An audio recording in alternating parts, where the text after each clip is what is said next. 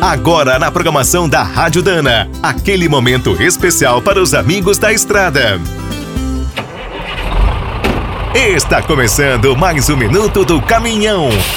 Fique por dentro das últimas notícias, histórias, dicas de manutenção e novas tecnologias. Você já ouviu falar em motor MCOE para caminhões? Foi criado pelo Centro Técnico Aeroespacial de São José dos Campos, em São Paulo. Num primeiro momento, parece papo de maluco. Conhecido como o berço da Embraer, o CTA não tem nada a ver com a frota terrestre.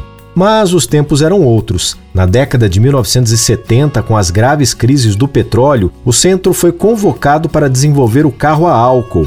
A primeira missão foi concluída com sucesso entre 1973 e 79. Na sequência, o CTA decidiu criar um motor pesado com o combustível. Com apoio de grandes indústrias nacionais, foi fabricado o MCOE, motor ciclo Otto etanol, era um V8 com 6,7 litros e 240 cavalos. Apesar do nome, o motorzão também teria versões a GNV e biogás. A ideia era usá-lo em caminhões, ônibus, geradores e viaturas militares.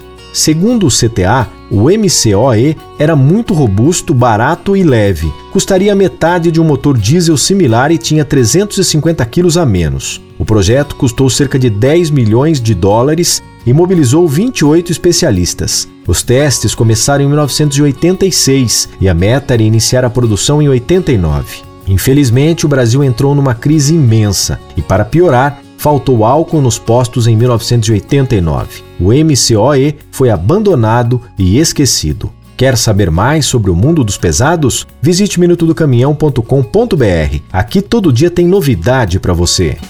O Minuto do Caminhão é um oferecimento de Spicer e Álvaros. Desde 1947, uma dupla imbatível em componentes de transmissão, suspensão e direção. Comemore com a gente. Dana, 75 anos de Brasil.